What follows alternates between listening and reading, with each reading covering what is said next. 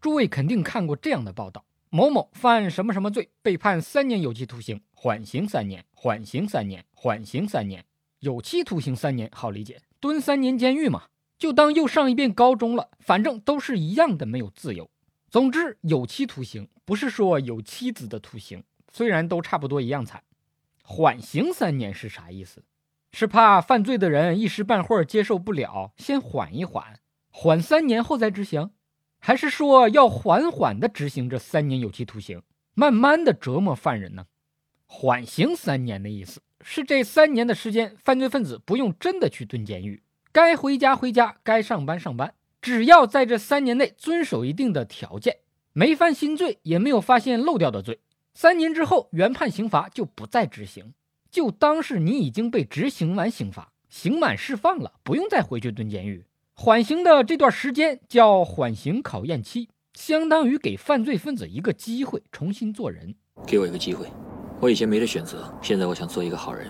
缓刑缓刑暂缓执行，可不代表就不执行了。如果犯罪分子在缓刑考验期内又犯罪，或者发现还有漏罪没判。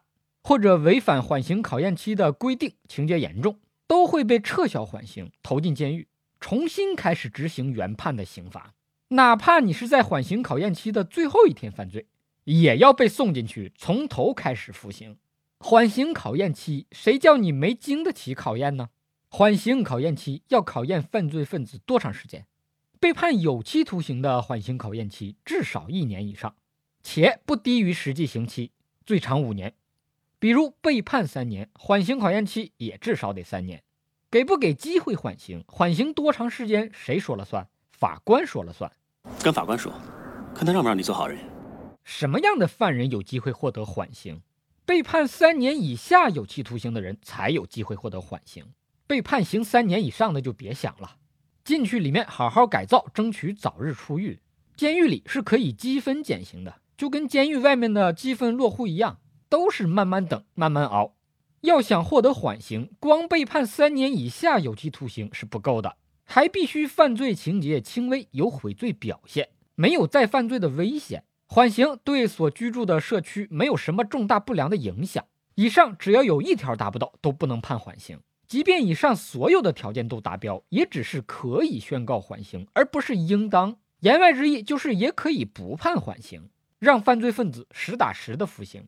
但下面这几类人要是达标了，是应当宣告缓刑的：不满十八周岁的未成年、七十五周岁以上的老人、怀孕的妇女、一老一小一孕妇这几种人，同时也是生活中的三大惹不起。有两类犯罪分子是不适用缓刑的：一是累犯，二是犯罪集团的首要分子，多次犯罪、千锤百炼、死不悔改的，和犯罪集团的老大都不能判缓刑。还有谁？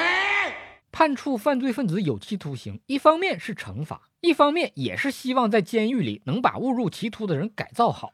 如果本来人家社会危害性就不大，不用进监狱，在外边好好反思就行。不判缓刑，非得给人投监狱里，那里面可是什么人才都有。三年后毕业出狱，反而可能沾染恶习，学坏了。被宣告缓刑，不用真进监狱是没错，但在外面也不是说完全的自由。缓刑考验期内可能会被禁止特定的活动，禁止进入特定的场所，禁止接触特定的人。总之，不可能像无罪的人一样自由自在，想干嘛干嘛。永远别忘了自己还是带罪之身。被宣告缓刑的犯罪分子，除了要遵纪守法、服从监督以外，还得按规定报告自己的活动情况，遵守考察机关关于会客的规定。可不是你想见谁就见谁，离开居住的视线或者搬家的。要经过考察机关的批准，可不能够说走咱就走啊！小法哥让有用的法律变有趣，更多有料内容尽在微信公号“小法哥”。下期再见。